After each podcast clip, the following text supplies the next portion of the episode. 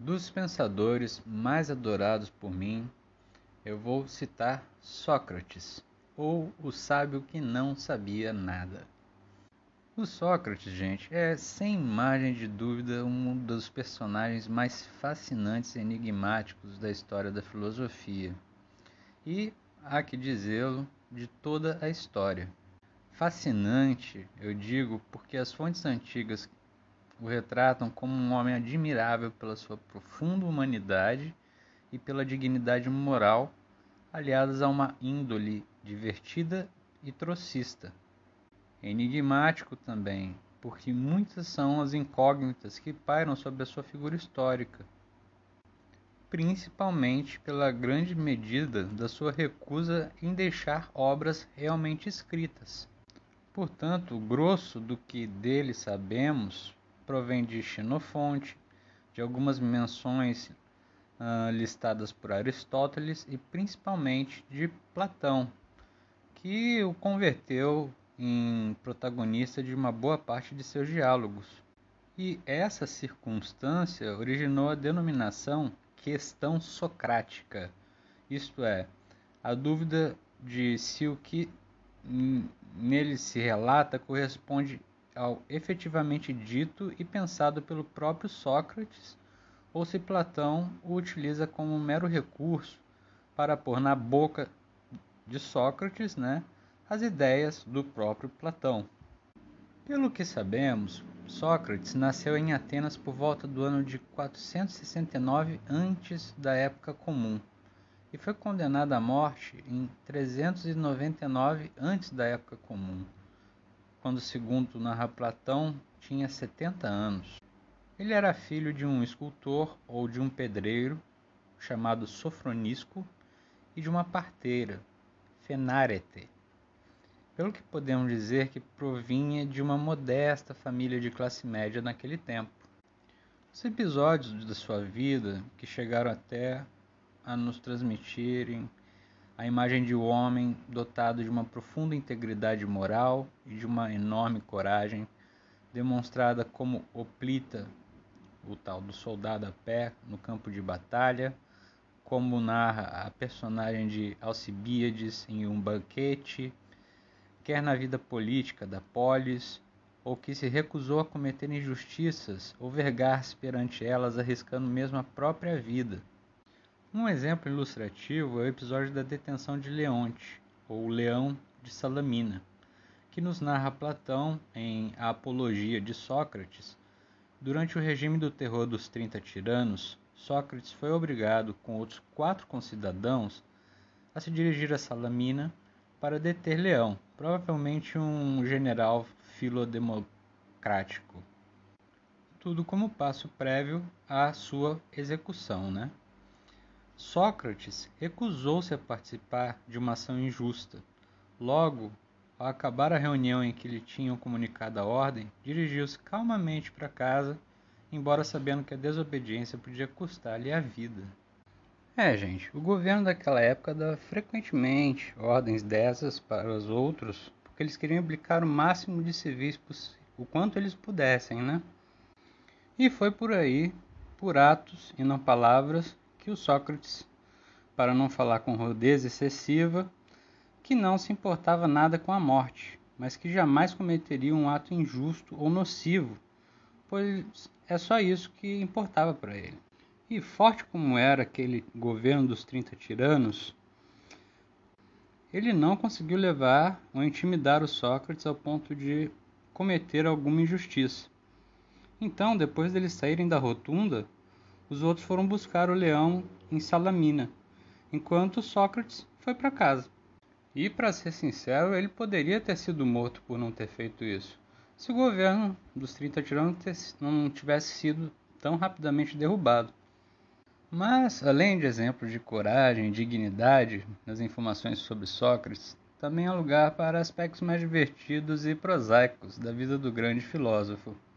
Ele era casado oficialmente com Xantipa, que era um paradigma de, da mulher irracível e resmungona, e parece que com frequência repreendia o Sócrates em público, chegando inclusive a agredir o filósofo. Ela ia literalmente retiraram Sócrates na Ágora. A Ágora, gente, de Atenas era o centro de atividade econômica, política e social da antiga polis, tá? Era onde as pessoas se encontravam para trocar ideias, filosofar, falar sobre política, afinal, todas as coisas. Mas, em defesa da pobre mulher, cabe dizer que não devia, ir, não devia ser fácil conviver com um marido sem ofício nem rendimento, que se dedicava a passear pela ágora, né, de conversa com o primeiro transeunte que passasse, enquanto ela tratava da casa e dos três filhos, um que era dela e dois de outra mulher, que se chamava Mirto. Parece, gente, que o aspecto físico de Sócrates não estava à altura da sua estatura intelectual, porque ele era pouco gracioso, querendo utilizar um respeitoso eufemismo ou claramente mesmo muito feio, baixo, com o nariz achatado e uma barriga proeminente.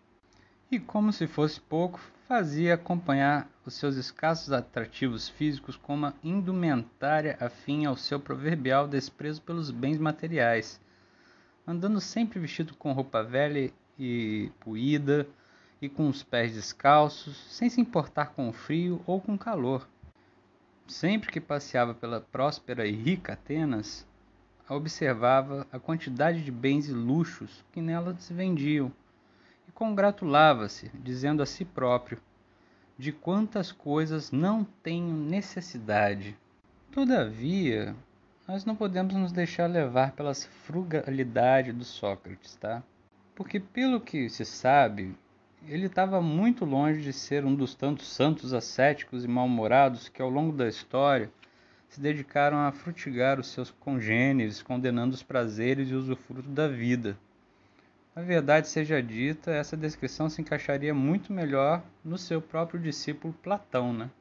O Sócrates, gente, ele não rejeitava uma boa mesa, um bom vinho ou uma ótima cama, mas ele simplesmente antepunha os valores éticos ao mero prazer hedonista e não era escravo das necessidades materiais. Ou seja, Sócrates não odeia o corpo, simplesmente lhe antepõe os valores do espírito.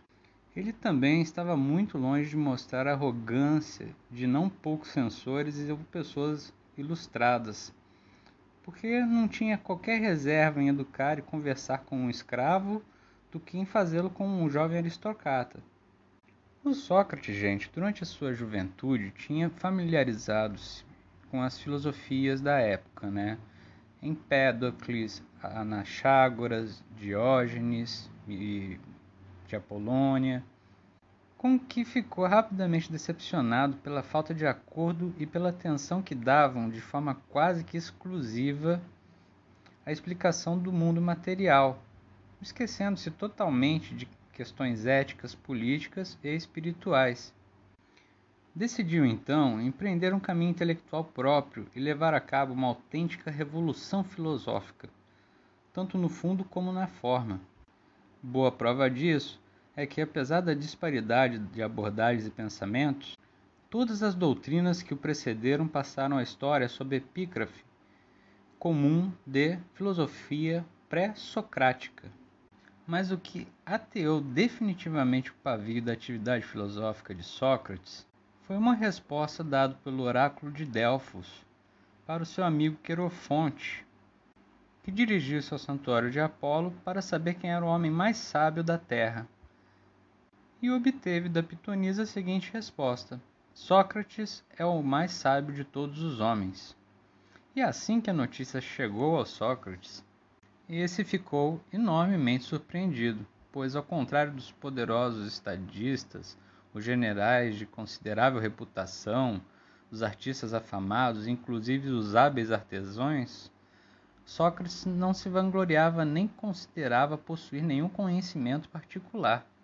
Por isso, para comprovar o que tinha querido dizer o Deus, né, uh, o Apolo, Sócrates dirigiu-se a um político cuja sabedoria todos tinham em alta consideração mas não tanta como a que ele sentia por si mesmo. Então, o Sócrates submeteu o político a uma de suas habituais sessões de perguntas e respostas para pôr à prova os presumíveis conhecimentos do seu interlocutor, que acabaram-se por se demonstrar e fundar-se em crenças superficiais e contraditórias.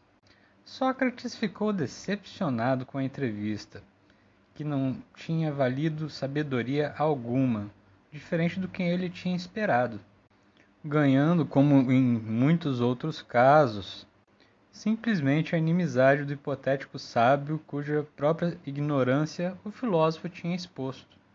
E depois dessa primeira experiência, o Sócrates repetiu as pesquisas com outros cidadãos considerados sábios.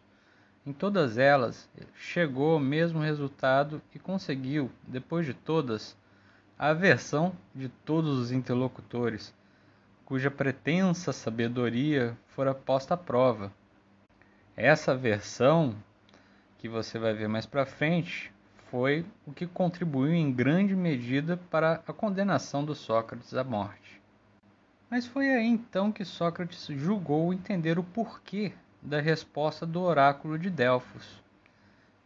A resposta era que ele não era o homem mais sábio por possuir infinidade de conhecimentos, mas porque, ao contrário daqueles que pavoneavam o saber próprio, Sócrates reconhecia não saber nada e aplicava de forma humilde e honesta a descoberta da verdade.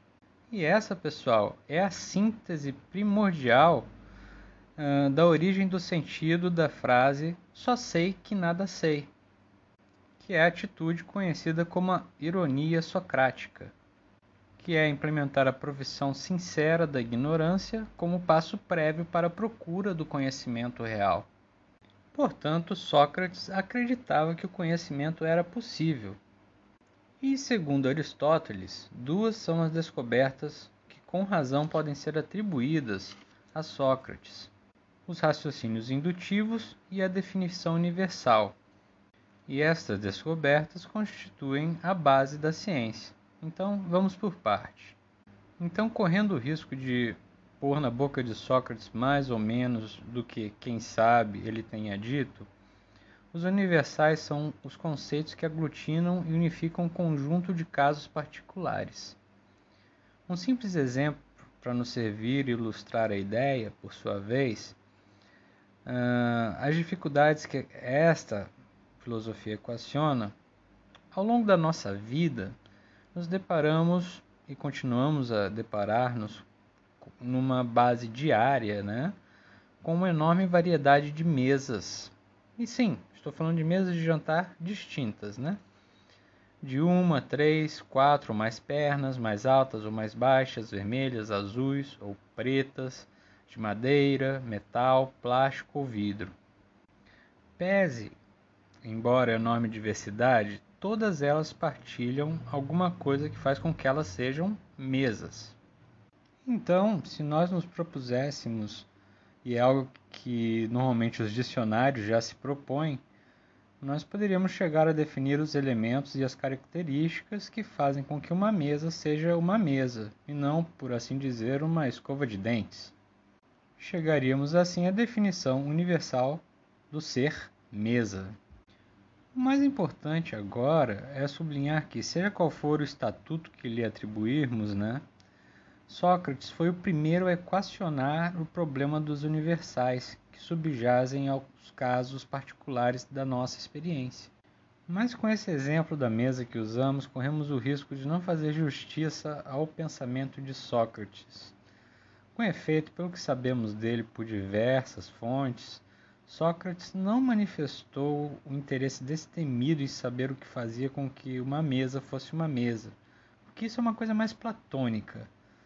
Mas antes, ele pretendia chegar a conhecer os universais morais, porque para ele a descoberta desse universal deve ser o objetivo fundamental da filosofia e o conteúdo da autêntica sabedoria.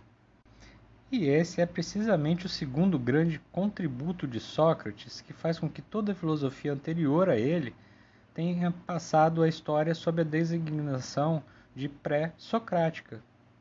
Porque até então os filósofos tinham focado a sua atenção de forma prioritária no estudo da realidade exterior, porque mudam os objetos da nossa experiência e a água se converte em gelo ou em vapor. O que é real, então? Água, o gelo, vapor ou algo diferente? O que são os, o cosmos ou o universo? E é realmente quase espontâneo para nós procurarmos regularidades no mundo exterior e chegar à ideia de que diversidade dos objetos da nossa experiência pode ser agrupada em conceitos que a definem. Tipo, pensar que atrás das mesas particulares deve haver uma definição do que é uma mesa e que só podemos empregar o termo com propriedade na vida cotidiana se a conhecermos. Mas, se isso nos parece óbvio e natural para os objetos do mundo exterior, por que não aplicarmos a mesma lógica aos conceitos morais? Porque na nossa vida nós nos relacionamos não só com mesas, cadeiras, escovas de dentes, mas também com muito maior importância com as ações dos homens, as quais, de forma similar ao que fazemos com os objetos materiais, aplicamos conceitos como bom, mal, justo ou vergonhoso.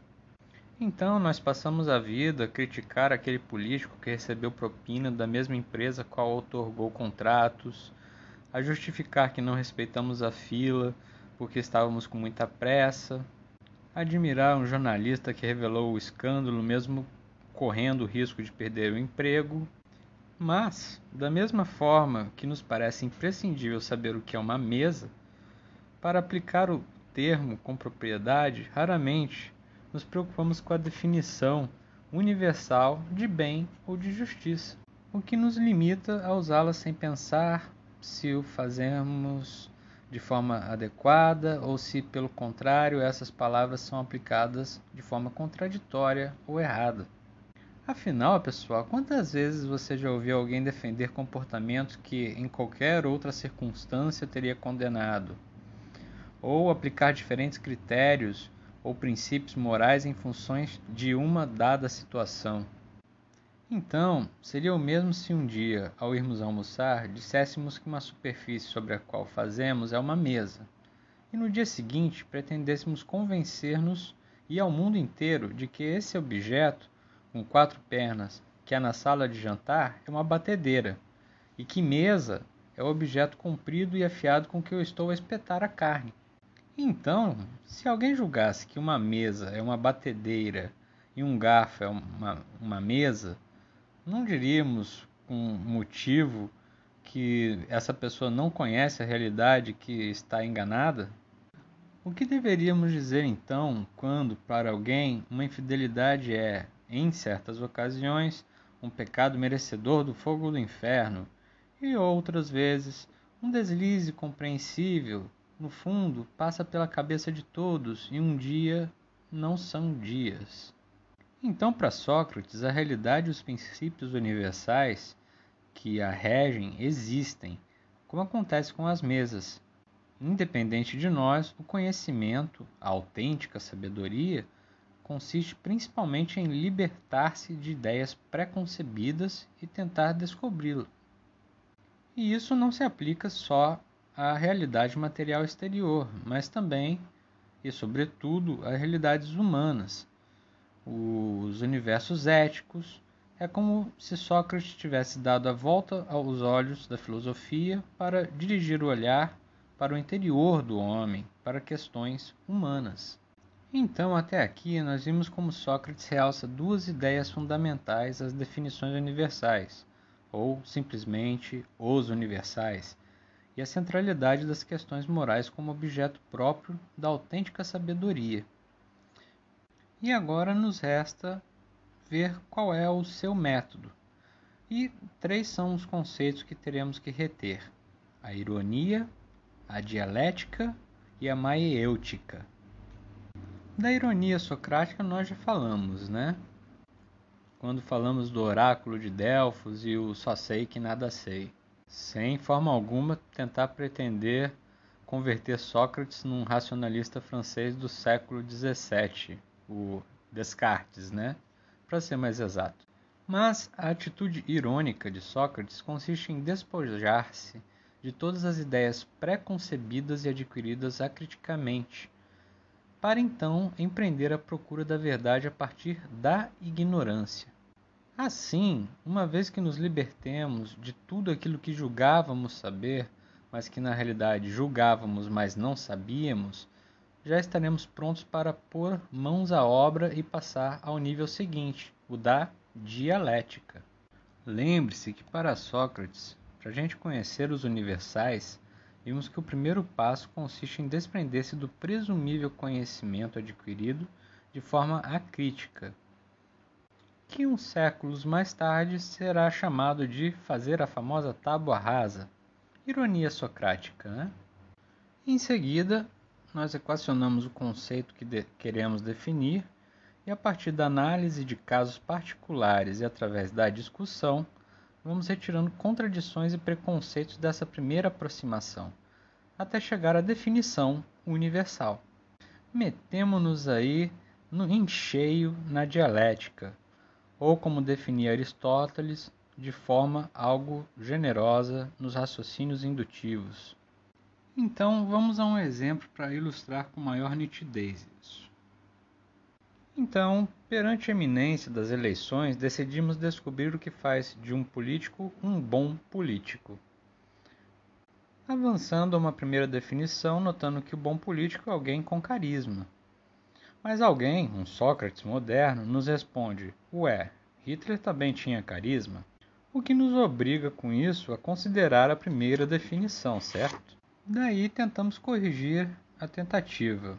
O bom político é alguém com carisma, que respeite e se preocupe com seus concidadãos. E o Sócrates moderno volta à carga.